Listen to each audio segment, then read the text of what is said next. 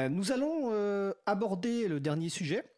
Nous allons faire un point rapide sur le projet de loi pour une école de la confiance et plus précisément sur des amendements visant à inscrire la priorité au logiciel libre dans l'éducation. Alors normalement au téléphone euh, est avec nous euh, Jean-François Claire. Jean-François, est-ce que tu es là? Oui, bonjour Fred.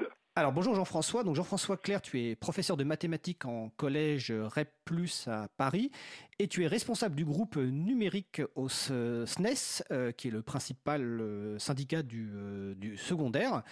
Alors je t'ai invité à intervenir avec deux questions de base en fait. La première question, bah, je précise que le SNES est depuis longue date en fait impliqué et un engagement de longue date en faveur des logiciels libres dans l'éducation. Donc pour quelles raisons le SNES a cet engagement à la fois dans l'éducation et dans sa pratique syndicale? Bah, C'est essentiellement parce que contrairement à ce que disent euh, de nombreux médias, le SNES est quand même un syndicat très progressiste et dès le tournant des années 80, lorsque la micro-informatique est apparue, de très très nombreux enseignants, dont les enseignants du SNES se sont emparés d'outils informatiques. Et euh, au fur et à mesure que les années ont passé, bah, ils ont développé une expertise, une connaissance. Et ils se sont très rapidement rendus compte euh, au moment où Microsoft a pris possession, on va dire, du, monde de la micro-informatique, bon, il y avait aussi Apple de son côté, qu'on courait quand même vers une forme de marchandisation de l'école, puisque euh, finalement on a mis très très longtemps à arriver à faire comprendre aux gens qu'il fallait parler de tableur, qu'il fallait parler de traitement de texte, euh, de messagerie électronique et même maintenant d'ailleurs de moteur de recherche, plutôt que d'employer les noms qu'on utilise traditionnellement parce que c'est l'outil le plus courant à utiliser. Euh, de la même manière que dans les années 50, il y avait le frigidaire qui avait remplacé le nom de réfrigérateur. Ensuite, euh, pourquoi le logiciel libre? Bah, Tout simplement parce que le logiciel libre, ça correspond à une philosophie, euh, une façon de penser finalement le monde où euh, on est propriétaire de ce que l'on fait.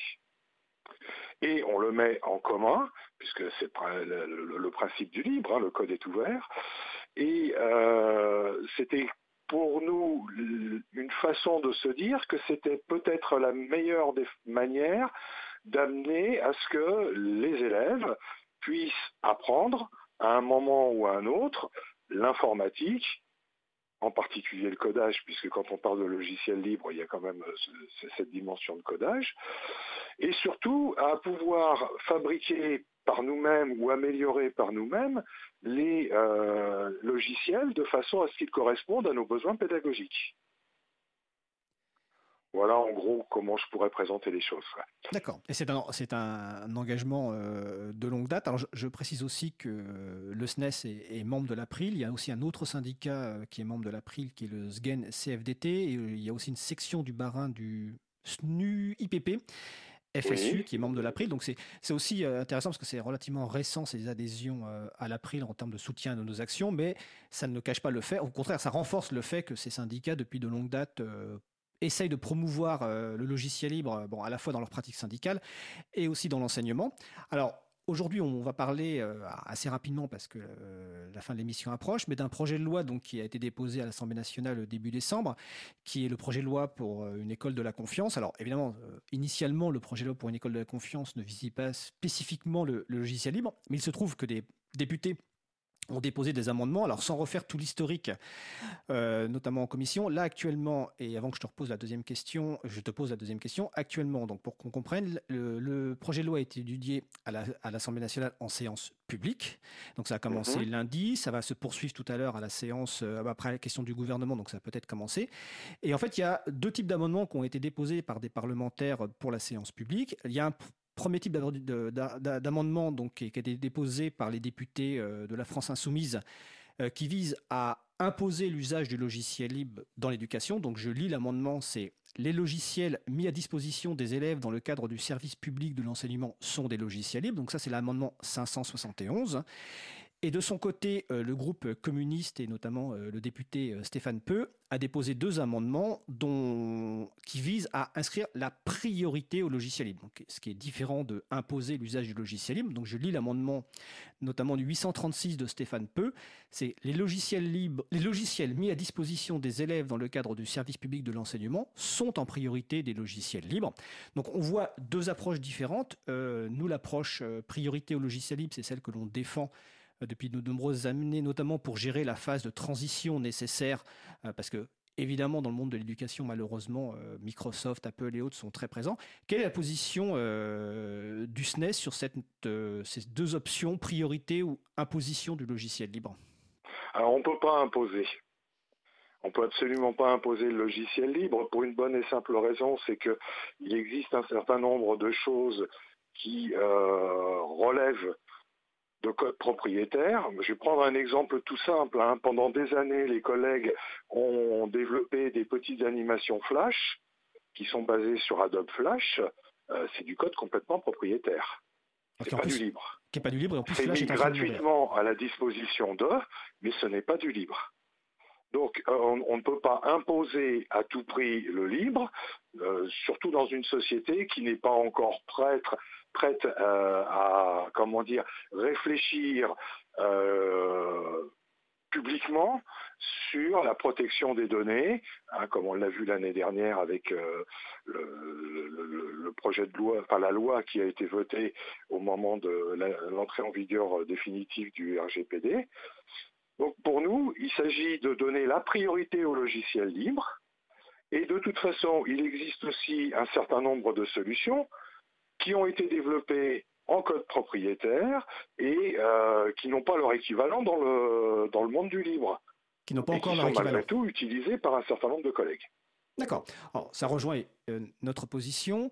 Euh, donc je répète, les débats euh, ont lieu en ce moment. Pour les personnes qui nous écoutent, euh, la meilleure façon d'agir, c'est de contacter des parlementaires. un courriel ou un coup de téléphone, c'est encore plus efficace avec vos propres arguments pour expliquer pourquoi vous considérez que le logiciel libre doit être prioritaire dans, l'éducation. Vous pouvez employer les arguments qui vous parlent. Les, parlementaires, les députés sont sensibles à ces questions-là. En termes d'agenda, il est probable que ces amendements seront discutés mercredi ou jeudi parce qu'en fait ils sont après l'article 24. Donc euh, c'est en fin vraiment de discussion. Euh, donc contactez euh, vos parlementaires. en, commission, des amendements un peu équivalents avaient été proposés et le ministre Jean-Michel Blanquer avait indiqué qu'en fait que déjà dans la loi il y avait un encouragement à utiliser du logiciel libre dans l'administration. Il faut savoir que ce, dans la loi, il y a actuellement euh, que, euh, une phrase alors de mémoire, c'est que l'offre logicielle tient compte de l'offre logicielle libre. Euh, c'est pas suffisant. C'est pas suffisant. C'est-à-dire qu'on fait pas euh, d'une politique avec des encouragements ou une injonction à tenir compte. On fait des, une politique avec des priorités et donc entamer dès maintenant une démarche de transition vers les logiciels libres en inscrivant donc dans la loi la priorité au logiciel libre et au format ouvert dans l'éducation nationale. Jean-François, est-ce que tu veux rajouter euh, quelque chose sur ce point? Bah, je vois pas trop. En fait, tu as déjà tout dit, hein, donc. Euh, c'est en fait on, avait relativement peu de temps, enfin pas peu de temps à consacrer, mais c'est qu'en fait euh, l'émission euh, se termine bientôt et puis il y avait plusieurs sujets, mais il était important de, parler de ce sujet-là parce que euh, je suis personnellement convaincu que l'inscription dans la loi de la priorité au n'est qu'une question de temps. Il y a eu déjà des, nombreux débats. Alors pour les personnes qui avaient suivi le projet de loi République numérique en 2016 à l'Assemblée nationale en séance publique, il y avait un long débat, près de 45 minutes, ce qui est beaucoup sur un seul amendement, et on voyait qu'il n'y avait pas l'opposition classique qu'on connaissait mais au contraire, il y avait vraiment des, liens qui se faisaient entre députés de, différents bords et le gouvernement de l'époque s'y était opposé.